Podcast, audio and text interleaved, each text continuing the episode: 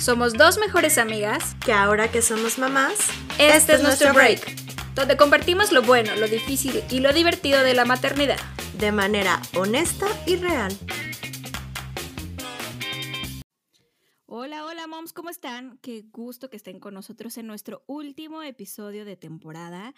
Va a ser un episodio intenso, eh, lleno de un montón de cosas que tenemos que hablar desde el capítulo 1 y bueno, pues hemos hablado un poquito en cada uno de nuestros episodios eh, sobre esto, pero sin darle tanta forma. Hoy lo vamos a hacer porque creemos que es importantísimo hablar sobre la pinche culpa en la maternidad. Y lo digo así porque sí es algo que genera mucho conflicto eh, dentro de nosotros, una pelea interna. Vamos a hablar más adelante de esto, pero primero, antes que nada, quiero eh, agradecer y presentar a nuestra invitada del día de hoy. Es una amiga muy querida, es parte de nuestra tribu, eh, nuestra amiga Paulina. Eh, Paulina, ella es mamá full time, trabajando fuera de casa y sabemos que tiene un enfoque increíble acerca de la maternidad que complementa muchísimo eh, muchas voces y representa muchas voces que están allá afuera también. Em, y qué mejor que ella para que venga a encuerarse igual que nosotros siempre en el podcast y hablar con toda honestidad acerca de la maternidad y la culpa. Bienvenida, Pau. Muchas gracias, gracias a ambas por invitarme, es un placer. Siempre las escucho cada miércoles sin falta, entonces ahora estar de este lado les agradezco mucho. Y pues gracias a todos los, los que las escuchan. Me declaro fan de Mommy Break completamente. Ay, gracias amiga por, por tomarte un, un día muy tempranito para estar acá. Y justo cuando pensábamos en este tema, te quería decir que Dana y yo pues tenemos como una, una perspectiva, pero decimos, güey, tenemos que hablar con una mamá que, que, que tenga otra perspectiva de, de, de, su día a día, ¿no? Porque tal vez nosotros todo el día estamos con nuestras hijas, pero también está la otra parte y dijimos, Pau, o sea, Pau podría darnos muchísimo eh, que hablar, que, que pues empezar a rascarle, porque la realidad es que la mayoría de las mamás salen de casa y maternan. Entonces, creo que esto le puede ayudar a muchas mamás. Entonces, pues gracias de nuevo. Y pues no sé cómo empezar, porque este tema creo que está muy rudo y creo que todas las mamás en el mundo, todas, yo no creo que haya una sola que no haya sentido culpa por algo en, el momento de estar maternando, teniendo hijos. Ustedes, ¿quién, quiere empezar por, con la primera?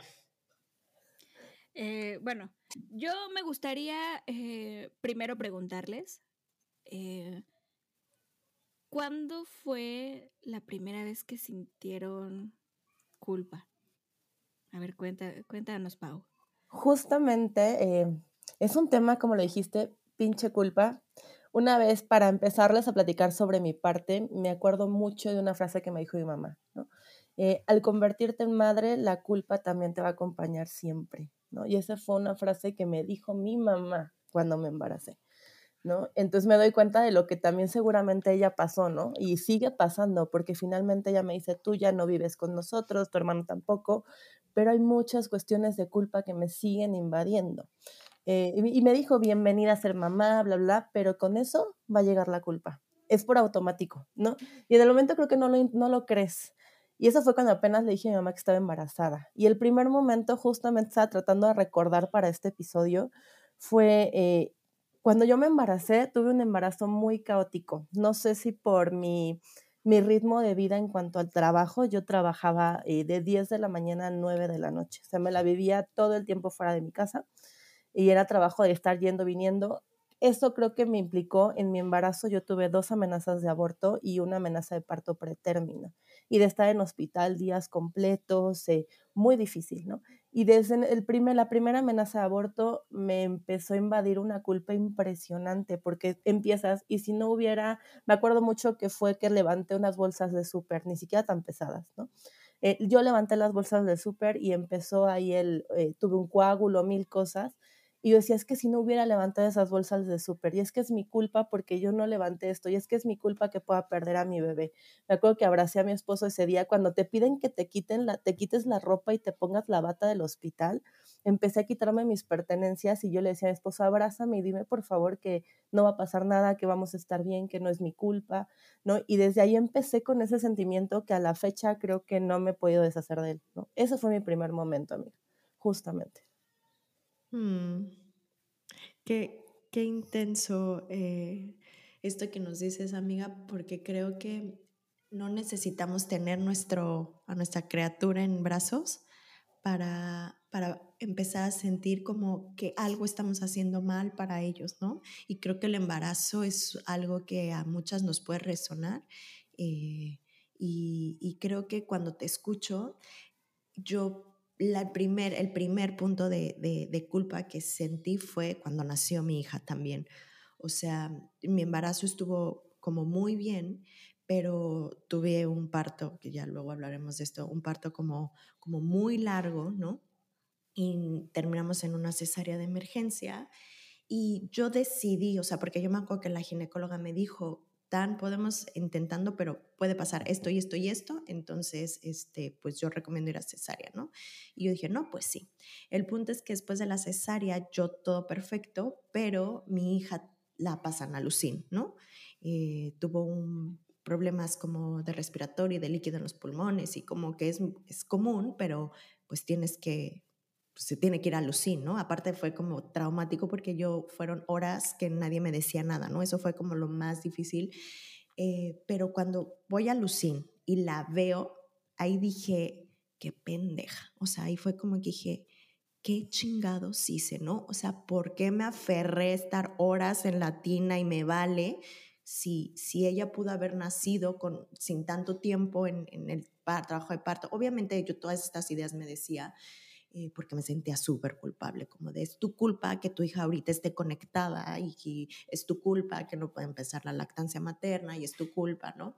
Entonces, em, creo que ese fue el primer momento en el que me sentí muy culpable, como que dije, no estás hecha para eso. O sea, yo me decía eso, no estás hecha para ser mamá porque ni tu cuerpo pudo, ni, ni, ni tu em, estado emocional, ¿no? Porque yo estaba, o sea, creo que ya lo he dicho aquí, pero yo estaba como en shock y yo ni sentía nada. O sea, yo veía a mi hija así de, qué bonita, ¿no? Pero ni una lágrima ni nada. Pero lo que tenía realmente era muchísima culpa de verla en, en una como en una, pues no era incubadora porque ella nació muy grande, ¿no? Pero este, era conectada, ¿no? Con toda ahí y bueno, fue la sensación más horrible del mundo, ¿no? Y, y claro que yo dije, esta es mi culpa porque por aferrada, ¿no? Obviamente no fue así y lo he trabajado mucho en terapia, pero, pero me acuerdo y me, sigo, me, sigue, me sigue pasando.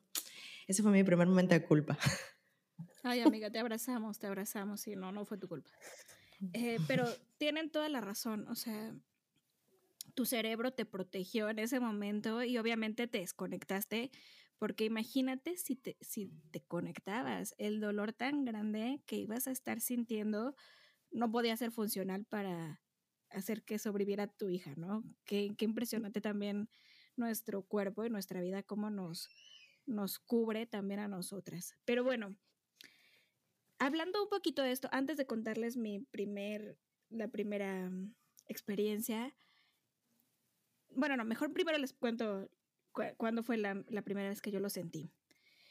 Eh, también, el cómo nació mi hija fue un parteaguas para mí, para que aún a la fecha siga sintiendo culpa. Es, es, este, lo que yo pensaba en mi cabeza que iba a pasar y trabajé 27 horas de trabajo de parto y, y al final también tuvo una, una cesárea de emergencia y una situación algo extrema donde estuve eh, eh, como en riesgo de muerte, pero eso todavía no estoy muy listo para platicarlo.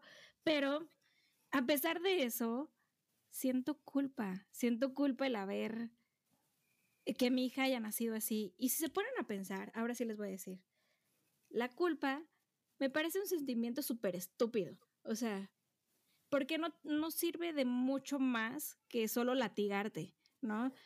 Creo que hay emociones diferentes que nos sirven para muchas cosas, ¿no? Para, para prever, para sentir, eh, para planear, pero la culpa no, no, no, no me parece que tenga una función extra que sea algo que aporte a nuestra vida, ¿no?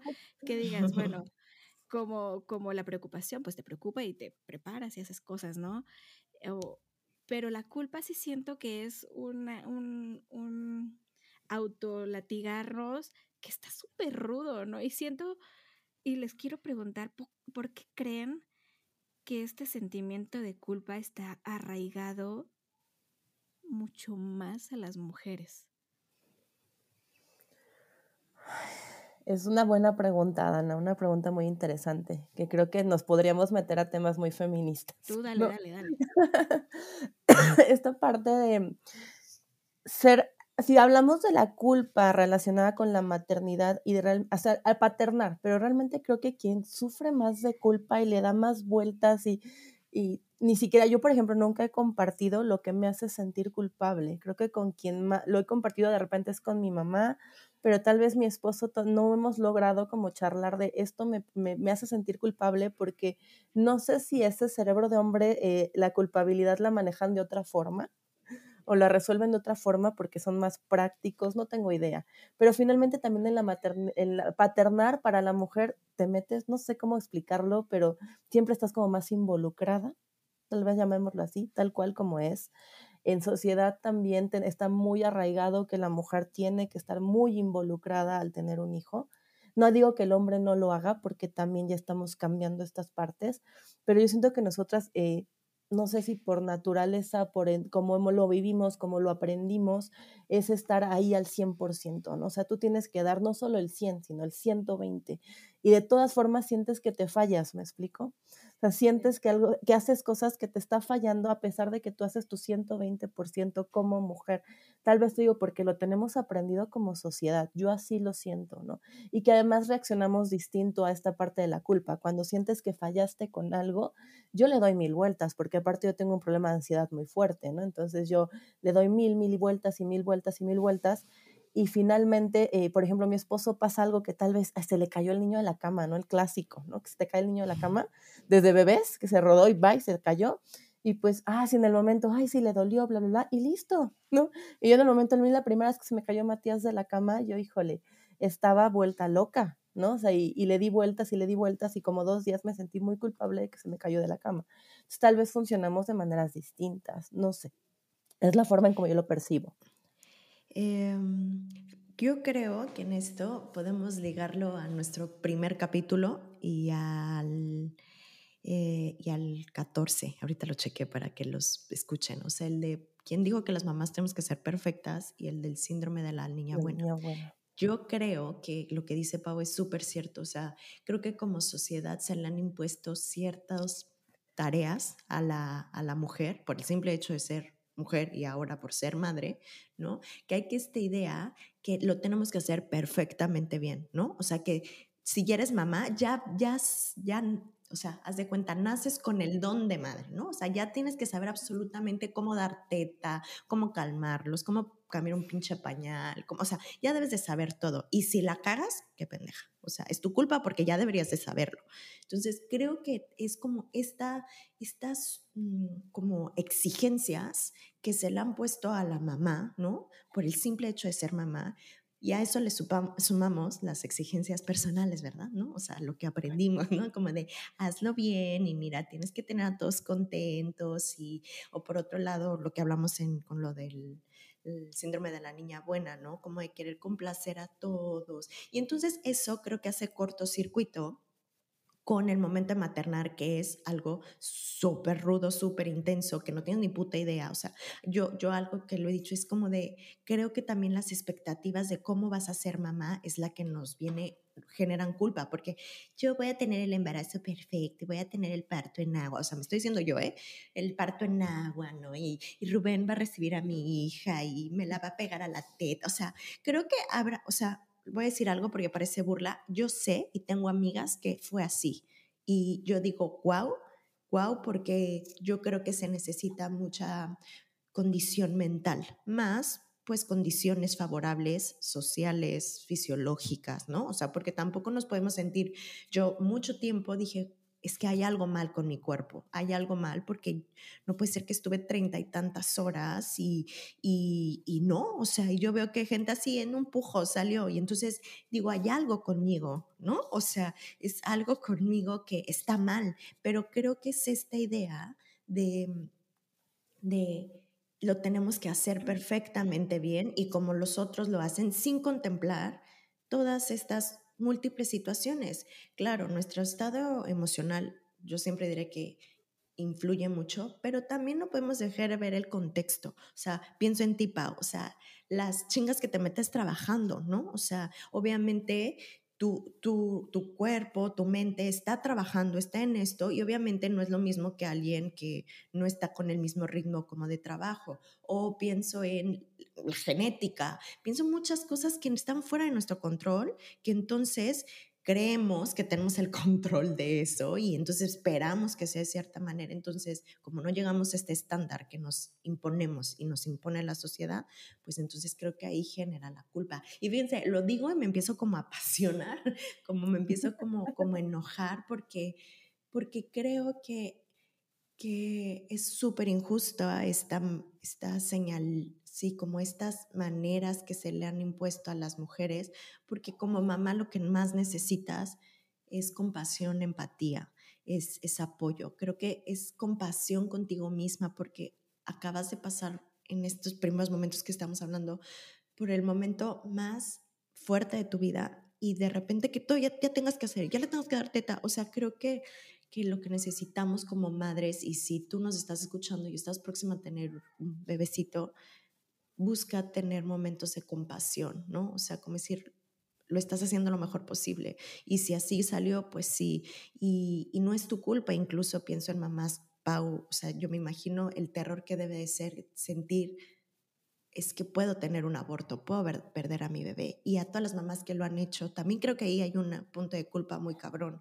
Cuando hay pérdidas, ¿no? Antes de, de convertirte en mamá puede ser súper fuerte porque es decir, algo mal tengo yo, ¿no? Y creo que dejamos de tocar con nuestra parte humana, como decir, güey, no somos perfectos en ningún sentido.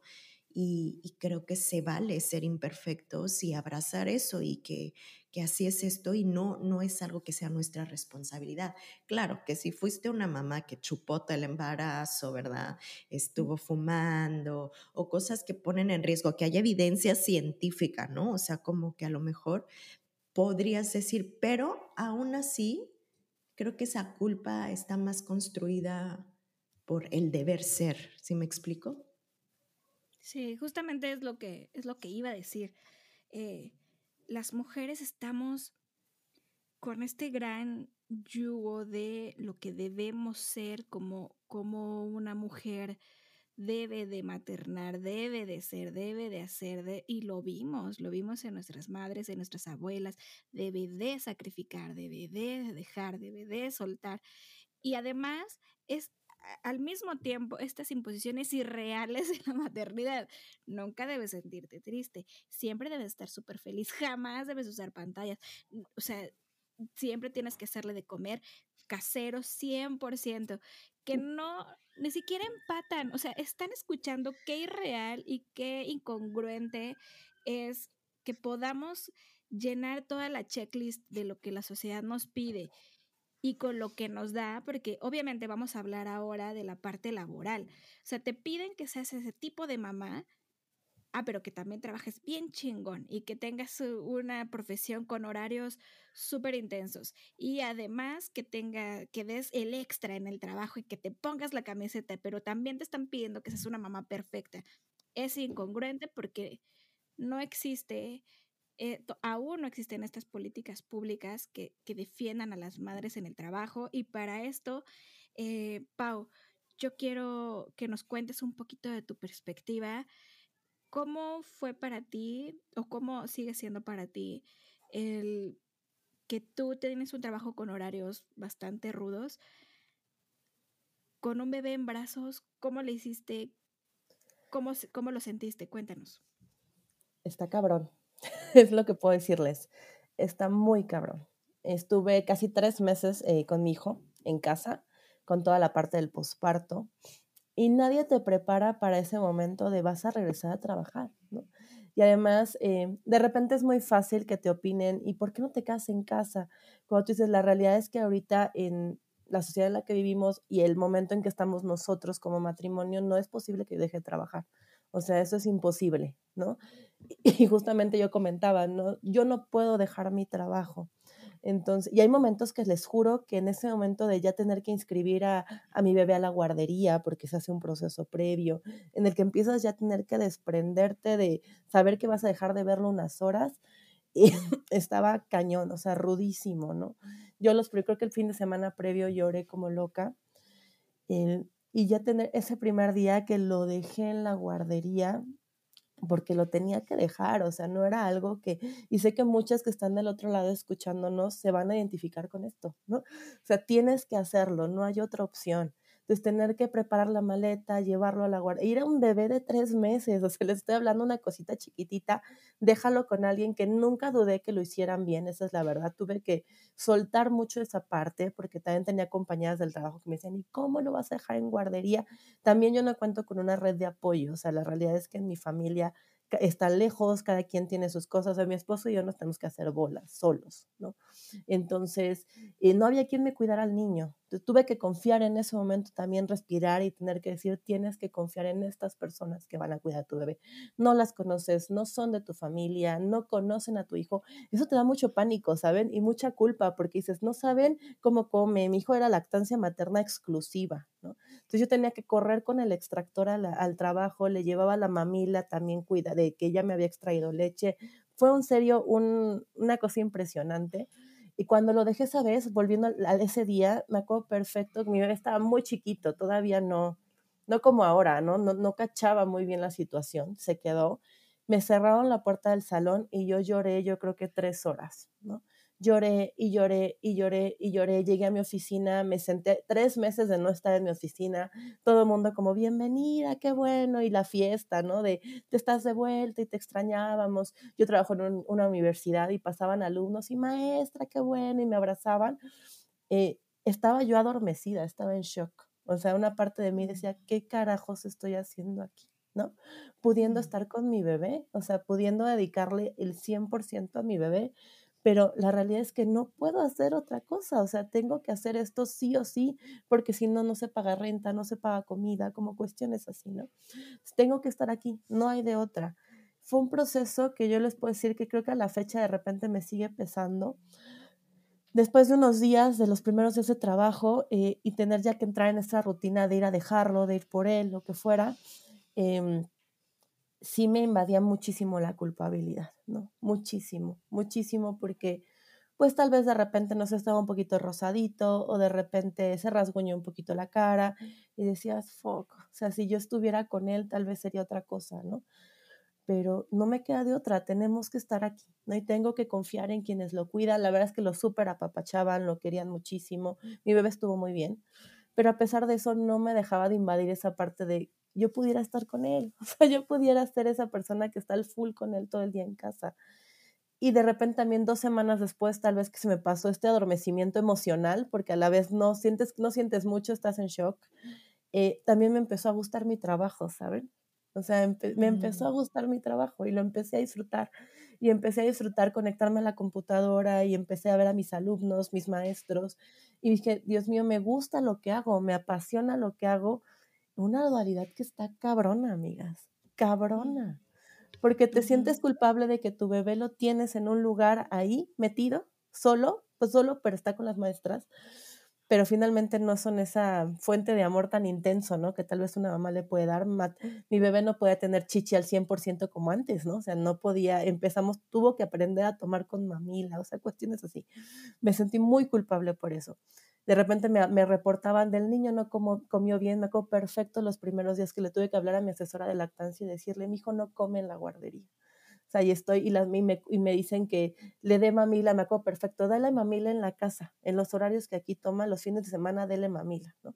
Y me, para que se acostumbre, o sea, estamos hablando de la old school, ¿no? En su guardería todavía era muy vieja escuela. Y mi asesora me dijo, no, hombre, no te preocupes, pero yo tuve que recurrir otra vez a un profesional porque yo estaba en pánico, me sentía súper culpable, y si cambio de mamilas, y si hago esto, pero a la vez llegaba a mi trabajo y me gustaba mi trabajo, ¿no? Entonces era esa dualidad cabrona de emociones, de me siento culpable, pero a la vez me gusta lo que hago. Entonces, ¿qué pasa, no? Y sí, está muy cañón. O sea, eso fueron las primeras veces. Muy, y me puedo seguir hablando, entonces mejor les paso la palabra. Está cañón, está cañón. No, y, creo que aquí es como una doble culpa, o sea, culpa por dejar, ¿no? A, tu bebé y el, con el miedo, ¿no? Que dices de, puta, pues estoy confiando, pero realmente no sé.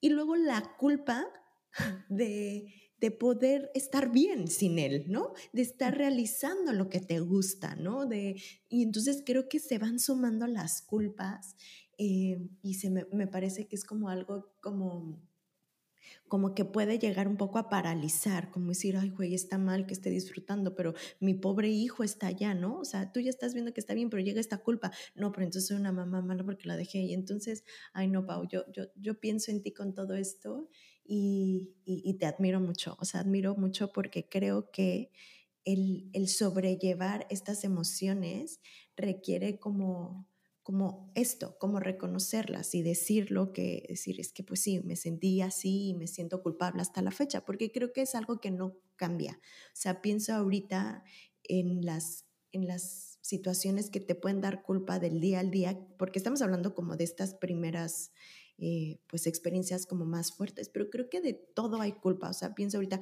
que si se enferman, ¿no? Entonces ya se enfermaron, fue mi culpa porque ya lo cambié de guardería, o en mi caso, porque vi al primito y entonces ya se enfermó y entonces, o sea, ¿sabes? Es como, como por algo, siempre va a salir la pinche culpa, como dicen, y, y creo que es está bien que lo empecemos a hablar porque creo que es momento de desmenuzarla. ¿Cuándo? Porque ahorita les, yo esto lo digo alemán, hay que ver cómo cuándo sí la culpa no está funcionando y cuándo tenemos que mandarla a la chingada, ¿no? Em, pero, pero sí, no sé si, si a ti, Dana, con esto que nos diga, nos dice Pau, perdón, te pase algo similar, porque también pienso que, que a, a mí me ha pasado en esta parte como de dejar a mi hija, lo voy a decir así, la dejo con su papá o sea, yo puedo trabajar en las tardes y, y, lo dejo con su papá y las primeras veces me sentí muy culpable, como decir, ¿por qué estoy haciendo esto? ¿No? O sea, ¿por qué me estoy, me estoy disfrutando esto? Em, ¿Sabes algo? Yo creo que en mi caso y el de muchas mamás que se quedan en casa con sus pequeños, sentimos una culpa muy cañona de que estamos dejando atrás algo por lo que trabajamos tanto que fue nuestra carrera profesional, ¿no? Y esta gran culpa también pues viene acompañada con un poco el miedo a que la gente te señale. Yo estoy segura que no soy la única que siente que soy una mala feminista, por ejemplo, ¿no? Que hablando, más adelante vamos a hablar de eso, pero em, el sacrificar y el dejar mi vida profesional a un lado em, da mucho miedo, por lo menos a mí me da miedo que, que me señalen y digan, ay, todo lo que trabajó, todo lo que se fue, pero es que es algo que también no tenemos como muchas opciones, también muchas familias no tienen pues la parte de apoyos para poder dejar a alguien con alguien más a su pequeño o es una decisión muy consciente, pero que también viene acompañada de la pinche culpa, o sea, eh, y, a veces, ¿saben qué les quiero decir? Que nos viene a la mente como si fuéramos solo nuestra profesión, ¿no?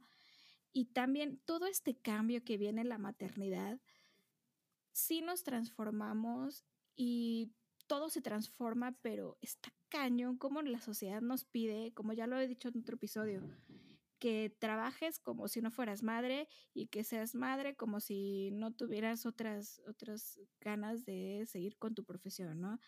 Eh, yo a veces te escucho, Pau, y, de verdad aplaudo a Pau porque sé que la lactancia materna no es para, no es fácil para muchas y las condiciones no son tan favorables y tú tuviste que luchar por tener como un, un lugar de, de, lactancia en tu trabajo, aunque sea medio, medio acondicionado, pero tú lo lograste, amiga, y entiendo que igual muchas mamás abandonan la lactancia materna al regresar a trabajar por varios obstáculos y las acompañamos y las abrazamos y las entendemos. Eh, en tu caso, te celebro y te aplaudo que, que, porque es una chinga. O sea, no podemos decir, ah, está súper chido y bien fácil, ¿no? Sí, eh, es una decisión bien consciente, pero que genera una, una gran chamba, chamba, triple chamba de la que ya tienes fuera de casa, dentro del trabajo y, y en la casa y, ex, y ese extra que, y que tenías los apoyos de información más, tal vez en tu trabajo te dieron tal vez apoyos, tal vez te faltaron apoyos.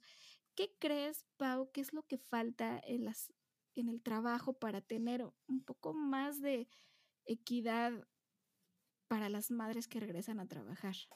También es un tema muy complejo, amiga, porque creo que como país no tenemos reformas que nos protejan como madres que regresamos a trabajar. Eh, realmente creo que como país, como empleadores, no puedo generalizar porque finalmente sé que hay empleadores sumamente sensibles o mujeres empleadoras que realmente son muy sensibles con esta situación, pero yo trabajo en una empresa muy grande, ¿no? Y una empresa donde realmente no hay una reforma para la madre, ¿no? O sea, lo más que es que el gran apoyo que tienes, y lo he visto con otras amigas que trabajan, es que te den tu hora de lactancia, ¿no? O sea, y es como, pero te vamos a dar tu hora de lactancia, y tú, venga, pero necesito más cosas, ¿no? Y necesito que cuando también entiendas que se enferma mi hijo, me voy a tener que ausentar y ni siquiera es por falta de responsabilidad, porque ahí viene también ligada la parte de que los primeros meses se te enferman muchísimo, ¿no? Gracias a la lactancia, mi bebé casi no se enfermó, pero finalmente sí hubo días que yo me tenía que ausentar. Eh, afortunadamente mi jefa directa, mi jefa directa eh, me llega a apoyar mucho, pero como empresa no hay una posibilidad de, de si entendemos como madre o hay un lactario, la realidad es que en mi trabajo no hay un lactario. Desde ahí empecé a decir qué gran necesidad como país en México tenemos de las mujeres ir armando, ir armando, abriendo esas brechas que no existe. O sea, hay una brecha enorme entre lo que no existe, nunca piensan qué necesidad tiene la mujer mamá que regresa a trabajar, porque tal vez piensan, ah, qué bueno que regresaste, regresaste, te vamos a dar tu hora de lactancia, ¿eh? siéntete feliz, pero pues si se te enferma o si no sé qué, tú aquí debes de estar, ¿no? Eh, y fue muy complicado porque te digo, como reformas laborales no existen que protejan a la madre cuando regresa al trabajo. Creo que apenas leí una ley, la verdad estoy, no puedo hablar mucho porque no me he podido meter a la cuestión de la, esta hora de lactancia, este apoyo a la lactancia, donde ya no solamente van a ser seis meses. Yo me acuerdo cómo me enojaba que a los seis meses que cumplió mi hijo me cortaron mi horario de lactancia, ¿no? yo decía, oigan, pero mi hijo sigue tomando leche, ¿no? Y yo me tengo que seguir extrayendo. Y es fecha que mi hijo, dos años, siete meses, sigue tomando leche, ya menos, pero yo tenía esa necesidad, seguía teniendo esa necesidad de tenerme que extraer leche en el trabajo. Y recuerdo que como me sentía, me tenía que eh, esconder para poder hacerlo, porque yo ya no tenía permitido ese espacio para eh, pues poder eh, extraerme, porque conforme la reforma lo marca, a los seis meses se terminaba tu, tu, tiempo de lactancia. Ahora creo que ya se va a extender a dos años, lo cual me da mucha felicidad, me dio mucha no lo he leído muy bien si ya está establecido, pero sé que ya es una propuesta o ya se está haciendo. Me da mucha felicidad por las mamás que, las nuevas mamis que van a tener esa oportunidad, pero creo que no solo necesitamos eso, necesitamos mucha comprensión, mucho saber que el que seas mamá no va relacionado, que se enfermó tu hijo y te ausentaste con tu responsabilidad ante tu trabajo, ¿no? Y tu desempeño también. Entonces, faltan muchas cosas, sí.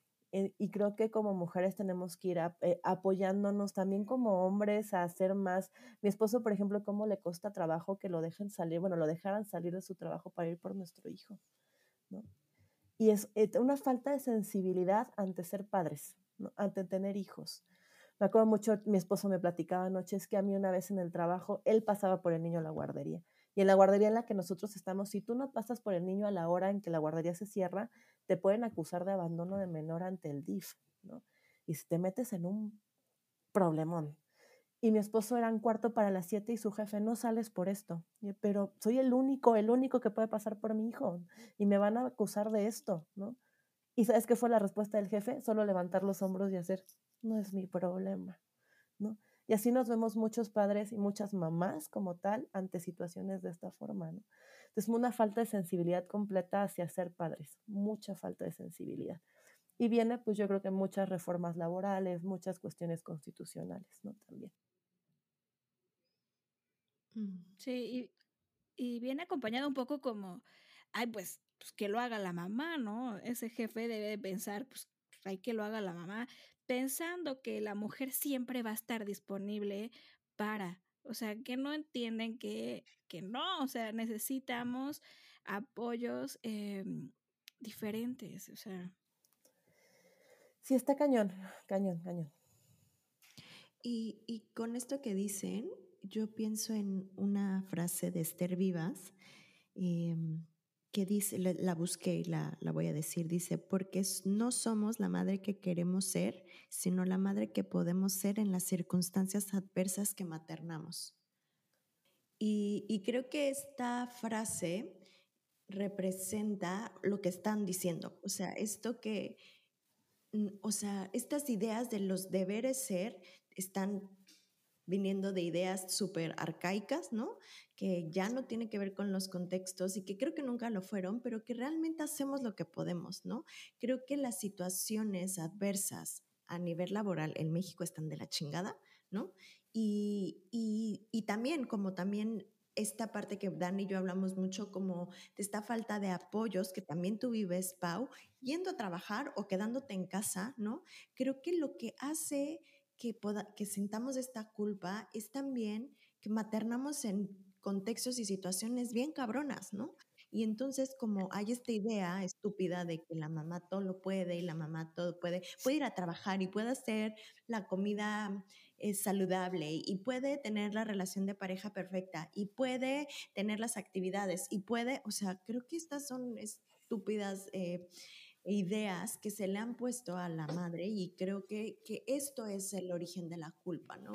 Em, Dana decía al principio que, que la culpa eh, crees que no tenía una función y realmente aquí salto yo, decir como la culpa sí nos sirve cuando le hemos cagado en algo, ¿no? O sea, cuando tú, eh, no sé, sin, o sea, sí puedes cagarla intencionalmente o no, pero pues no sé, le eh, rompiste algo, ¿no? Chocaste algo, ¿no? La cagaste, ¿no? O a lo mejor te equivocaste en algo y entonces la cagaste.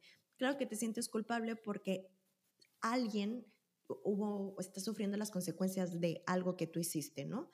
Em, y digo sufriendo porque es una palabra, pero está, es, algo pasó. Lo heriste emocionalmente, físicamente, le pegaste a su coche, X, ¿no? Y entonces ahí la culpa sirve para decir, ¿qué hago para reparar? La culpa sí sirve para reparar, eso creo ella decir, estoy yo, y creo que ahí es donde tenemos que ponernos a pensar, ¿estoy yo haciendo algo que está lastimando a nuestros hijos? O sea, es como hay algo que realmente, y creo que, que ahí es cuando nos damos cuenta que como mamás no hay algo que podamos hacer más, ¿sabes? Es como, esto es lo que puedo hacer, mi hijo está bien, o sea, lo que decías, Pau, mi hijo estuvo bien en la guardería, ¿no? ¿Qué más quisiera yo tenerlo aquí conmigo? Pero está bien cuidado, no lo estoy dejando ahí en un, en un bote de cartón, ahí tirado fuera del súper, no, o sea, estoy buscando la mejor escuelita, la mejor guardería, la mejor compañía para poder mientras, o sea, poder estar mientras yo me voy a trabajar y ahí entonces lo sigo cuidando, sigo viendo por él, ¿no? Entonces veo las maneras en que estén bien y ahí entonces no estoy hiriendo nada, ¿no? Cuando me imagino, o sea, ahí tú nos dirás, Pau, ¿cómo es cuando tú regresas? de trabajar al estar con tu hijo, ¿no? Porque creo que ahí también hay otra cosa y quiero que nos compartas para que otras mamás también puedan, no sé, identificarse con esto de voy a trabajar y cómo es tu estar con tu, con tu hijo cuando, cuando estás con él. Es aprovechar el tiempo al 100%. Y no digo que quien esté en casa no lo haga. Finalmente, yo también por pandemia estuve casi dos años en mi casa haciendo algo que seguro quien nos escucha tuvo que hacer home office y maternar al 100%, ¿no? Y home office de ocho horas, más juntas, más... Me acuerdo que Matías era el, mi complemento en las reuniones pero ahorita que ya estamos en un escenario donde ya yo tengo que salir a trabajar, el tiempo que estoy con él sí es, eh, híjole, para mí es el me desvivo, ¿no? Y, y no quiere decir que no marquemos límites, que no hagamos cosas, pero simplemente estoy al 100 con él, o sea, full, full completamente. Que si pasó esto, que si la comida, que si la verdad de repente digo, no importa, que si se ensució tal cosa, lo limpiaré después, pero ahorita son mis tres horas en la mañana que voy a estar con mi hijo y mi hora y media en la noche que voy a estar con él, ¿no?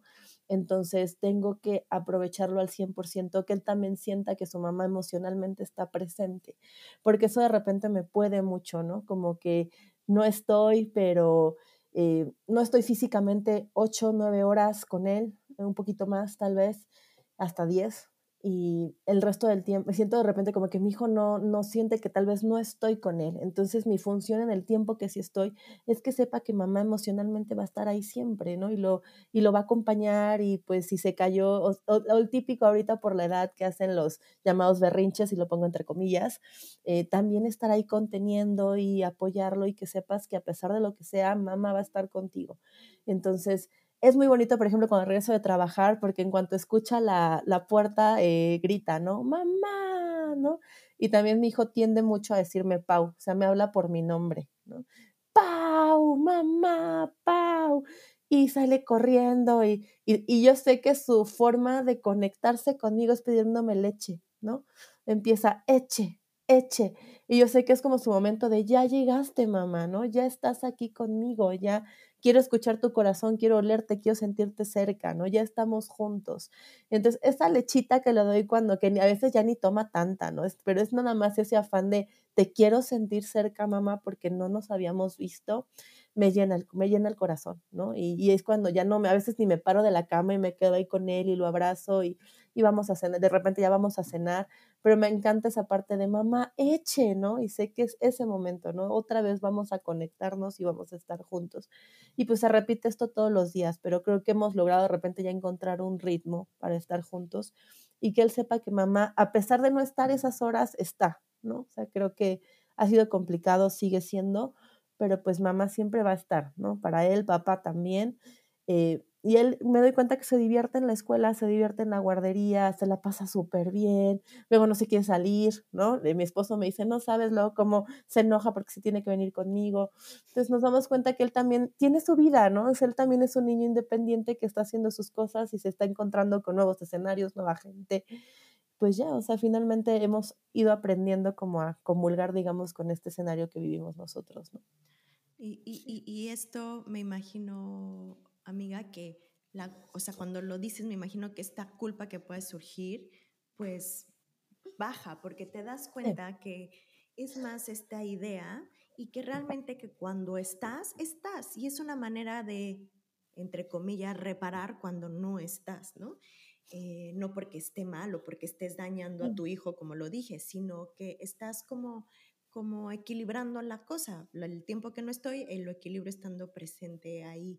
Y ahí creo que hay otra cosa que la podemos eh, este, unir, porque mm, seguro les pasa que también hay esta culpa de querer estar presente, pero que también pinche cansancio, de repente dices, güey, ya no puedo, ¿no? Y entonces te sientes culpable por querer descansar o por decir, necesito, este, hacer, meterme a bañar o hacer otras cosas tuyas personales. Eh, porque, porque entonces es como de, ay, tengo que estar con mi hijo, ¿no? Ya sea porque no he estado con, con él en, en todo el día o porque estás con él todo el día y quieres otra cosa, ¿no? Entonces, sea como sea, creo que la culpa va a surgir, o sea, por, por estas expectativas que, que, tenemos. Entonces, eh, no sé a ustedes qué otro tipo de, de culpas se, se les asoman. Fíjate que aquí escuchándolas y escuchando a Pau hace rato, qué enfermito que sintamos culpa por pasarla bien, ¿no? Por disfrutar de tu trabajo, por eh, querer un tiempo a solas, por querer leer un libro, por querer irte con unas amigas a tomar un café. O sea, ¿qué tan rudo está todo nuestro ambiente y lo que nos han enseñado y lo que nos han dicho cómo debe ser la madre sacrificada que sufre, que sentimos culpa por sentirnos bien, o sea, es que ah, desde ahí va, va, va este trasfondo que tenemos que soltar las madres para ser más felices. O sea, las mamás necesitamos descansar. No sé si les pasa, pero yo les me voy a encuadrar otra vez. Yo no puedo tomarme una siesta en el día porque como que descanso y, y me siento como después hasta culpable de descansar. Podría estar trabajando, podría estar haciendo esto, podría estar haciendo lo otro. o sea, esto, esto sí está, o sea, de pensar por qué no nos damos y no nos permitimos disfrutar, descansar, desconectarte de tus hijos. Y, güey, no nos, no nos hace que amemos menos a nuestros hijos el querer también estar lejos de ellos y tener tiempo para ti. O sea, desde ahí creo que es importantísimo comprender que las mamás somos humanas, somos humanas que necesitamos también descanso, somos mamás y además somos personas. Completamente. Creo que primero, no sé, eres Tania, eres Dana, ¿no? Soy Paulina, que lo han dicho ustedes en capítulos anteriores y cómo he aprendido, ¿no? O cómo me he identificado con lo que nos comparten. O sea, finalmente, no sé por qué llega un momento en que te, te, dejas de lado, ¿no? Y justo esa parte que dices, ¿cómo me voy a sentir culpable por yo estar bien o por yo querer estar bien? Y por descansar. Yo de repente los fines de semana, que son sábado y domingo, es para lavar ropa, hacer mil cosas, ¿no? Y de repente si hay un día que digo, hoy no voy a lavar, ¿no? Y me siento yo culpable de, híjoles, que pude haber adelantado y pudimos haber adelantado la comida de la semana y empiezas, pero tú solito creo que te saboteas, ¿no? Por querer llenar esas expectativas que te, han, o sea, te imponen eh, de por fuera y tú por dentro. Entonces creo que, ay, sí es importante decir, mm, sigo siendo Dana y voy a seguir siendo Dana siempre, ¿no? Y voy a seguir siendo Tania y voy a seguir siendo Paulina. Entonces tenemos que cuidarnos al 100%, pero ¿cómo cuesta? Y ya lo han platicado ustedes antes, ¿no? Sí, o sea, pienso en, en, esto que hemos dicho también como de culpa por extrañar nuestra vida de antes, ¿no? Eso a veces me, me pasa a mí. Oigan, si escuchan como una voz bonita, es que está aquí mi hija este, ven la culpa por no, por no querer dejarla con su papá porque está diciendo mamá, mamá, pero aquí está. Eh, pero bueno, o sea, creo que es algo que a mí me pasa mucho como de, de repente tengo estas fantasías como de, ay, güey, cómo me extraño esto, ¿no? ¿Cómo extraño viajar? ¿Cómo extraño esto? Y inmediatamente, haz de cuenta, sí, sí, con papá, inmediatamente viene la culpa de, qué culera ¿cómo te atreves a pensar eso, no? ¿Cómo te atreves a decir que, que, te extrañas eso? Y yo, pues, pues creo que, que, que está, está, está muy cabrón, porque sea lo que sea que hagas, porque ahorita estaba escuchando a Pau como todo el reto y sé que ustedes fueron mamás de lactancia materna exclusiva, y entonces me empezó a hacer así, en ese momento empecé a sentir culpa fue como de, puta, y tú no pudiste, ¿no? Y ve Pau, o sea, que fue a trabajar y se extraía y tú no podías extraerte, o sea, eso me vino, o sea, los prometos me vino. Eh, Amiga, te abrazamos. sí. Pero creo que viene mucho en una, como perder de vista las, los contextos y las situaciones de cada mujer, porque claro que nosotras somos mamás, pero nuestros contextos son diferentes y es estúpido compararlo. O sea, esa es, la, esa es la palabra. No podemos compararnos porque tus contextos, Pau, son diferentes a los míos, a los tuyos, Dana, y a los de otras mamás. Tenemos culpa por muchas cosas y que eso puede, puede acercarnos a esta parte como de estar haciendo bien y esto, pero creo que es mirarnos que que las mamás tenemos diferentes situaciones y que no es la misma la que nosotras que estamos en otra ciudad, pero Pau, tu familia también está en la misma ciudad, pero vivir en la Ciudad de México es un desmadre y entonces está cañón llevar la casa de la abuela a menos que vivas en la misma colonia. Entonces, es como no podemos dejar perder de vista esto. También yo mi situación, creo que lo que a mí me ha ayudado y eso eh, pues ha sido con terapia y con, con otras mamás, a aprender a ser compasiva conmigo misma. O sea, tengo que salir a trabajar con tu Pau. Yo con la parte de la lactancia, que fue yo creo que la parte más culpable que me sentí en, en durante pues, este tiempo que llevo siendo mamá, como de no lo lograste.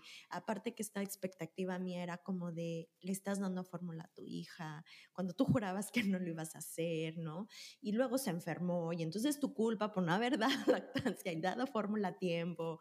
Entonces, Em, creo que es no perder de vista que nuestra situación es diferente a otras mamás y que eso no lo hace más o menos y, ser compasivas a que hacemos lo que podemos, o sea, lo que dice esta Esther Vivas, o sea, maternamos como, o sea, yo siento que es como ir en un videojuego y es en un nivel hard, porque de repente llega un madrazo y de repente llega otra cosa y luego viene, o sea, ahí viene y hacemos lo que podemos y a lo mejor nos caemos, a lo mejor la cagaremos, pero siempre con el punto de, de pues esto es lo que podemos hacer y yo por eso, Pau, y a todas las mamás como, como tú que sale a trabajar, que regresa, que la guardería, yo las aplaudo porque, porque creo que están haciendo un excelente trabajo a pesar de lo que la sociedad dice que no. Y, y, pues bueno, creo que eso me acerca también a otras mamás que, que podamos sentir culpa aunque sea algo muy muy construido y que no es real, es lo que decía, creo que lo que también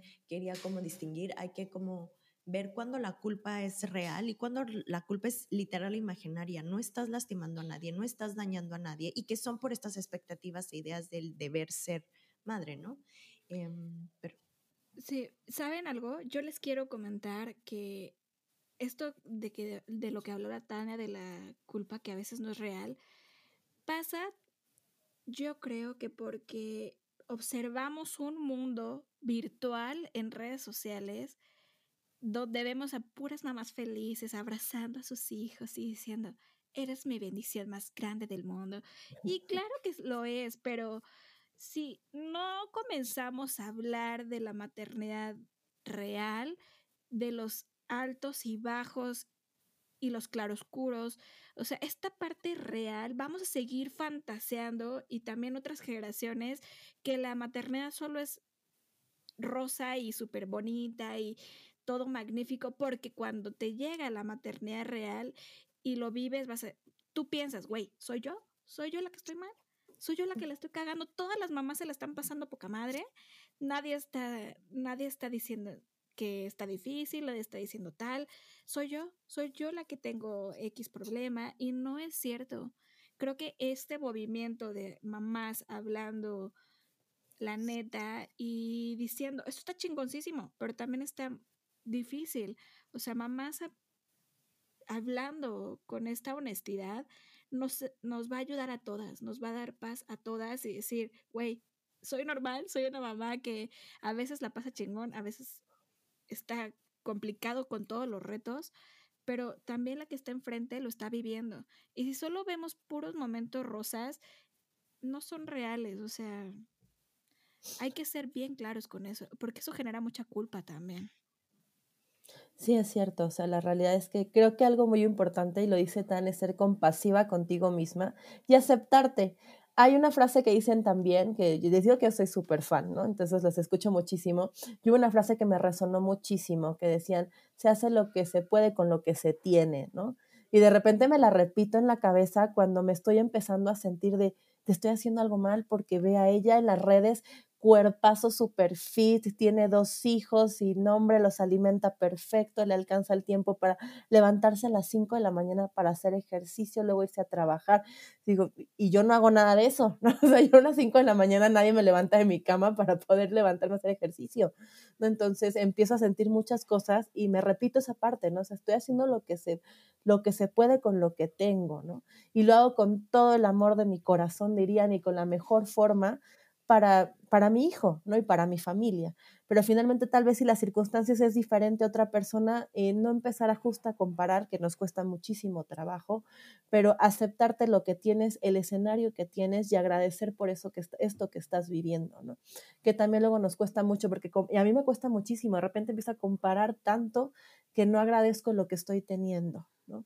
y tengo que agradecer en dónde estoy y lo que tengo y cómo es mi familia, el cómo, cómo es nuestra dinámica y porque es lo que, lo que estoy viviendo y, y finalmente si lo viviera de otra forma seguramente sería otra cosa, pero ahorita es lo que me toca y lo que estoy viviendo y debo de, de amarlo como es, ¿no? Pero nos cuesta mucho, ¿no? Y de ahí empezamos justo a sentirnos culpables de mil cosas porque justo eh, lo comparamos con lo que debe ser o lo que nos han dicho. Y viene la parte, y escuchen ese capítulo, lo digo de la niña buena. ¿no? Porque viene completamente relacionado. Y, y, me encanta esto que sin querer, se los prometo sin querer, estamos haciendo como una recapitulación de toda la temporada. Porque esto que dices de la niña buena, más lo de las redes sociales, que es nuestro capítulo 6, ¿no? Que si las redes sociales son un aliado o no. A mí me pasa mucho. Ayer me pasó, o sea, ayer yo allá hablando de esto, yendo a terapia, ayer me pasó como decir, güey, yo, yo no lo estoy haciendo así como tal persona que muestra esto y dice, Dana, no es real. Tal vez sí es real, sí es real que su bebé está comiendo de tal manera, sí es real que está, aprendió a caminar a los ocho meses, no sé, ¿no? Sí es real, pero es un mini, mini, mini fragmento de su realidad y no sabemos qué pasó para que se construyera ese mini, mini momento. Pero como dices, Pau, o sea, yo me voy como Gordon Tobogán. Yo de repente le digo a Dana, a Rubén y aquí lo digo, a veces me dan ganas de cerrar mis redes sociales. O sea, por eso con Mommy Break, Dana siempre me ha dicho, amiga, salmas y todo. Es que a mí me cuesta trabajo por mi parte como introvertida y mis pedos, pero también porque porque hay algo que no me resuena con esta realidad que vemos en, redes sociales que es muy limitada y como, como Dana lo hace bien y otras eh, creadoras de contenido, como demostrar la realidad, como decir, a ver, estoy llorando, véanme, esta es eh, mi, mi situación, no he dormido nada, ¿no? ¿Sabes cómo creo que eso a mí es un apapacho para el alma? Yo cuando veo algo así en redes sociales es como de, ay, güey, claro, ¿no? O sea, no soy la única que me pasa y esta culpa empieza a bajar porque, porque debemos empezar a ser más claras, más reales, porque no sé a quién chingados le sirve eso, la neta. A mí de repente digo, es que esto no le está ayudando a nadie, ¿para qué lo dices, no? ¿Para qué lo pones, no? Más que tú porque quieres alimentar cierta cosa, necesidad, y desde ahí lo entiendo, pero creo que, que esta parte de dejar de compararnos es un reto. Eh, pero incluso con lo que les digo, entre amigas nos pasa y, y, pues bueno, es una chambota que creo que tenemos que estar como todo el tiempo como recordándonos que lo dices perfecto, Pau, y casi lloro con lo que dices, o sea, como hacemos lo que podemos con lo que tenemos, con todo el amor que podemos, y aunque a veces eso implica decir, esto hasta la madre, ya no puedo más, ¿no? Eh, eh, y, y, sí, no sé, no sé, amiga Dana, ¿qué, qué otra porque tú siempre tienes como puntos. Yo de repente saqué como, como cuáles son las cosas con, con, más culpa o cuáles son las situaciones de más culpa que he escuchado, ¿no? Y, ya hemos hablado mucho. Una es el parto, el embarazo, la lactancia. La crianza.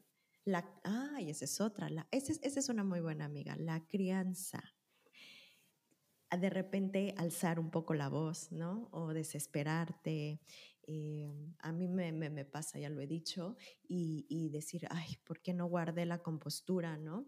Eh, cuando necesito eh, poner límites de otra manera. Creo que eso a mí también me ha pasado. ¿Ustedes qué tal? Es que, ¿sabes algo?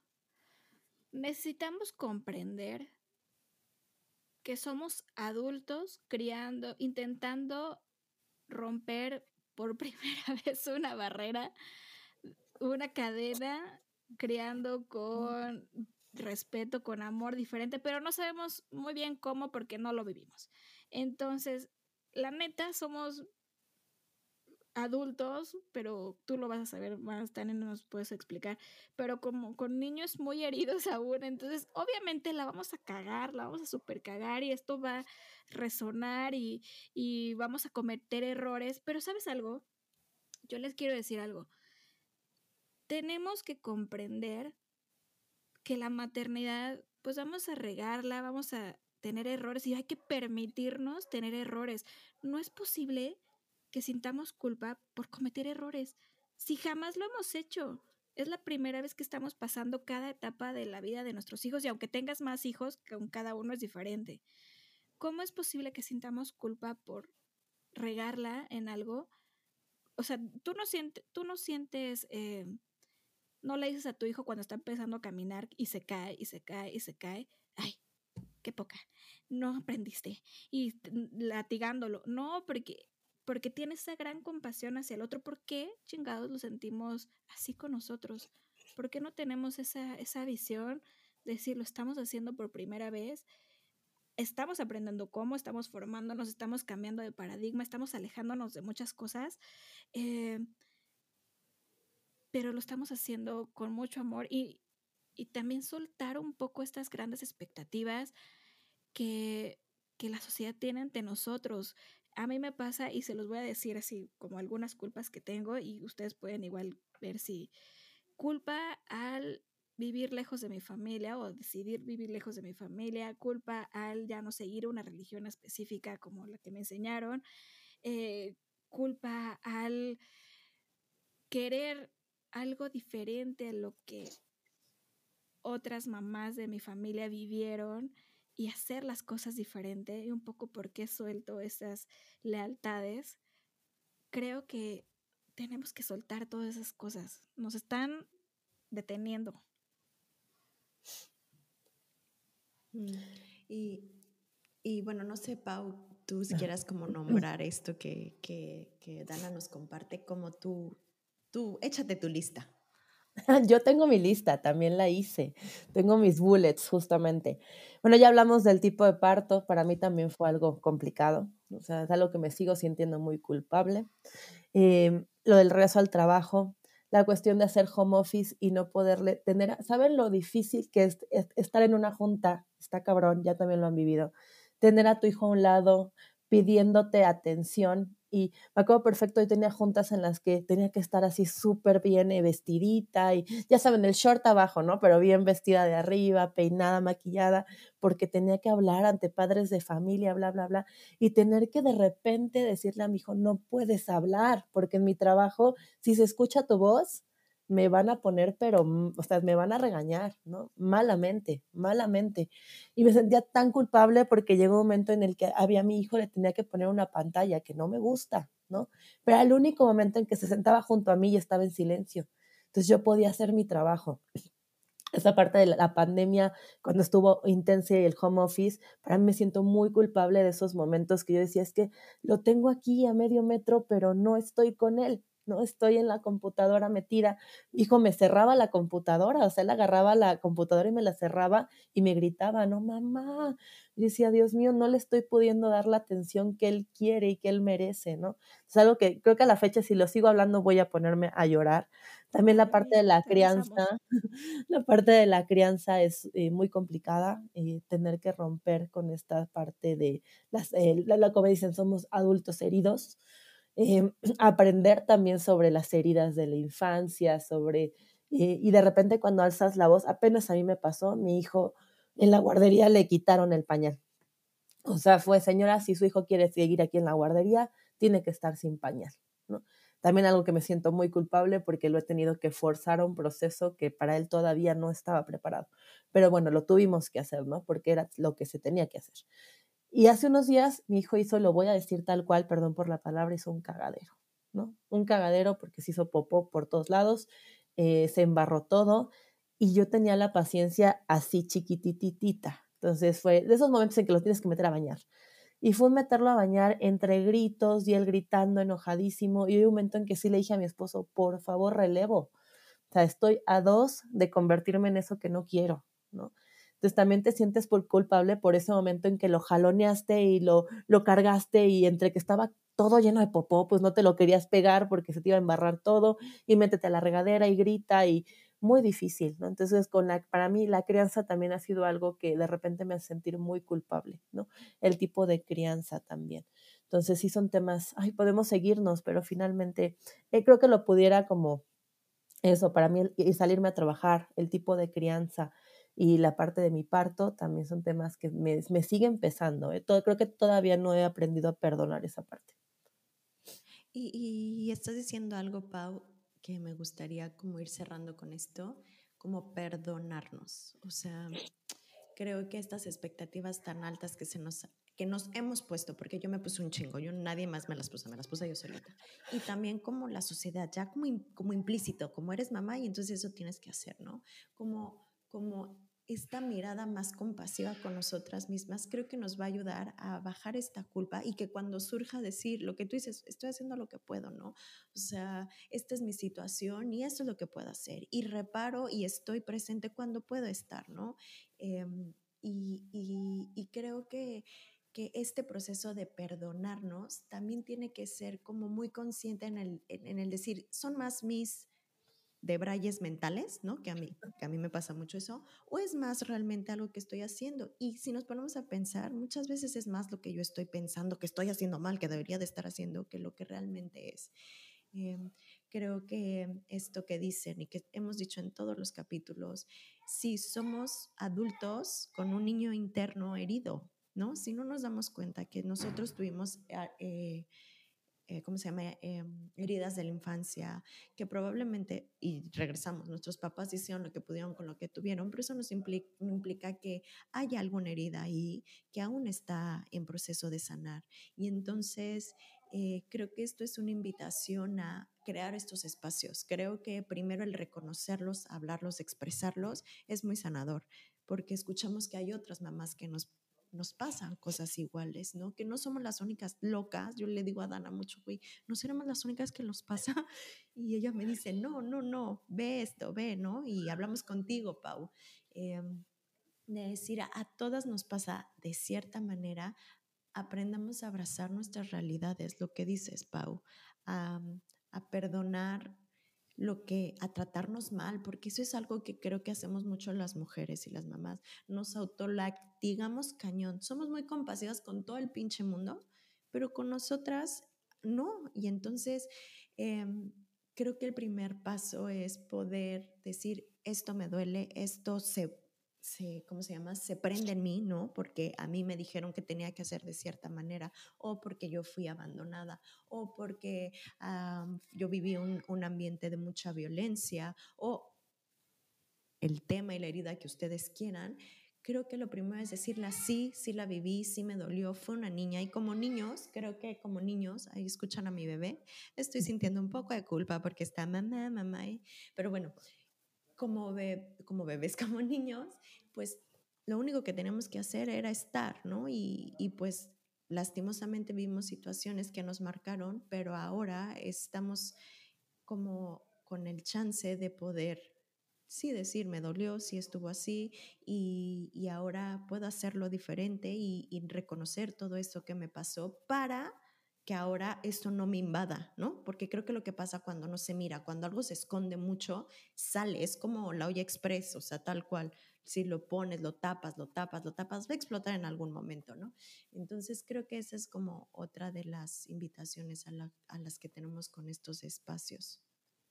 Sí, y hay algo que me gustaría que todas se vayan eh, al terminar ya para concluir este episodio, es que cada una de las decisiones que hemos tomado o que se han tenido que tomar por situaciones diferentes, tanto el nacimiento como la lactancia, güey, las hiciste por amor, con una decisión desde el amor.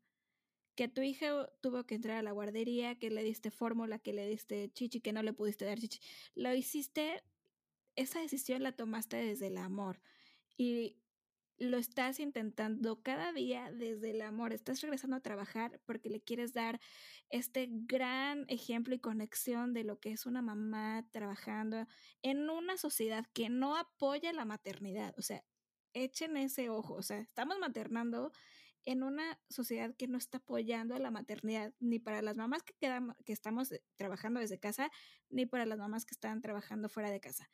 Entonces, hay un poco, tenemos que liberarnos también de esa culpa porque no es nuestra responsabilidad que sea tan difícil maternar en estos tiempos porque estamos muy solas, o sea, y estamos cansadas y estamos eh, batallando en muchas cosas. Tenemos que liberarnos un poco de, ese, de esa culpa, de ese yugo, porque sería increíble poder maternar en, en situaciones laborales y ambientales y culturales como en Noruega, en Suiza, Finlandia, pero aquí también está mi, pequeña ya este, pidiéndome, pero realmente ustedes respiren y, con, y interioricemos que todas las decisiones que tomamos fueron hechas desde el amor, soltemos y liberemos con, con un poco de tranquilidad eh, hicimos lo mejor que pudimos en el momento que estábamos y esto que somos hoy es lo que hay, ¿no? Es lo que hay. Y la neta, y les voy a hacer esta frase para el final, somos las mamás perfectas para nuestro hijo en cualquier situación. O sea, a nuestro hijo yo creo que no le importan muchas cosas, pero te ama a ti en cualquier circunstancia que tengas y te adora y te ve. No importa si no tienes el cuerpo super fit, si no te sientes X o Y, si tu situación emocional aún no está al 100, o sea, nuestros hijos, para nuestros hijos somos somos lo máximo y somos perfectos porque lo eres. Eres la mejor mamá para tu bebé y quédate con eso. Eh, Pau, muchísimas gracias por mm. estar con nosotros en este episodio. Fue un placer estar, estar contigo y que nos puedas contar esta realidad que muchas mamás están viviendo. Muchas gracias por la invitación a ambas y les mando un abrazo a todas las mamás que nos escuchan, que las escuchan el día de hoy, para que sepan que pues no estamos solas, ¿no? A pesar de no conocernos, tal vez eh, podemos eh, somos tribu, ¿no? Entonces, eh, no están solas y espero se hayan identificado y pues sigan comentándole, dándole likes a las chicas, compartiéndolas, porque son unas fregonas estas mujeres. Muchas gracias por la invitación. Ay, amiga, gracias a ti, gracias a ti, estamos muy contentas. Me encantó que esta primera temporada pudiéramos cerrar con este tema y contigo. ¿Sabes? Creo que es esto, no estamos solas, o sea, no lo estamos. Si tu mamá crees que que lo estás haciendo terrible y que eres la peor. No, no lo eres porque estás haciendo lo que puedes y, y, no estás sola. O sea, creo que, que, hay, que hay que dejar de, de, como de excluir, o sea, como de aislarnos, ¿no? Pensando que nosotros estamos mal y que entonces latigarnos, ¿no? Empecemos a esta mirada compasiva y pues esto es el cierre de nuestra primera temporada. Quiero dar las gracias particularmente a Dana porque ella es la, el impulso para esto, es el motor. Ella fue la que me dijo, vamos a hacer esto y yo me le he pasado súper bien, pero sobre todo ha sido un reto personal que me ha traído muchas, eh, pues muchas satisfacciones a nivel con amigas, con mi hija, ¿no? O sea, yo estoy muy, muy contenta y gracias a todas las que nos escuchan porque eso hace que podamos seguir y seguir y seguir. Y muchas gracias por escucharnos. Sé que esto ha sido una aventura, una primera temporada increíble. Eh, gracias por, por, sus comentarios. Eh, vamos a regresar pronto.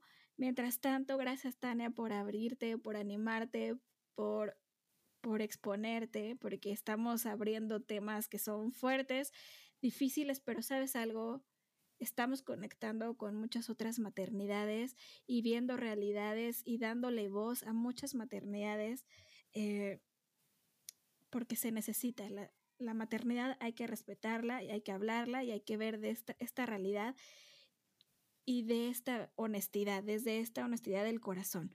Gracias a todos por escucharnos. Nos vemos muy, muy pronto. Escuchen los otros mm, episodios que tenemos, 20 episodios súper buenos. Gracias, Pau. Gracias a todas. Bye. Bye, bye, bye, bye. Bye, bye. Muchas gracias por escucharnos. Te invitamos a escuchar un nuevo episodio todos los miércoles en tu plataforma preferida. Y recuerda seguirnos en nuestras redes sociales como moviebreak.podcast para compartir, acompañarnos y ser parte de esta comunidad. Hasta la próxima.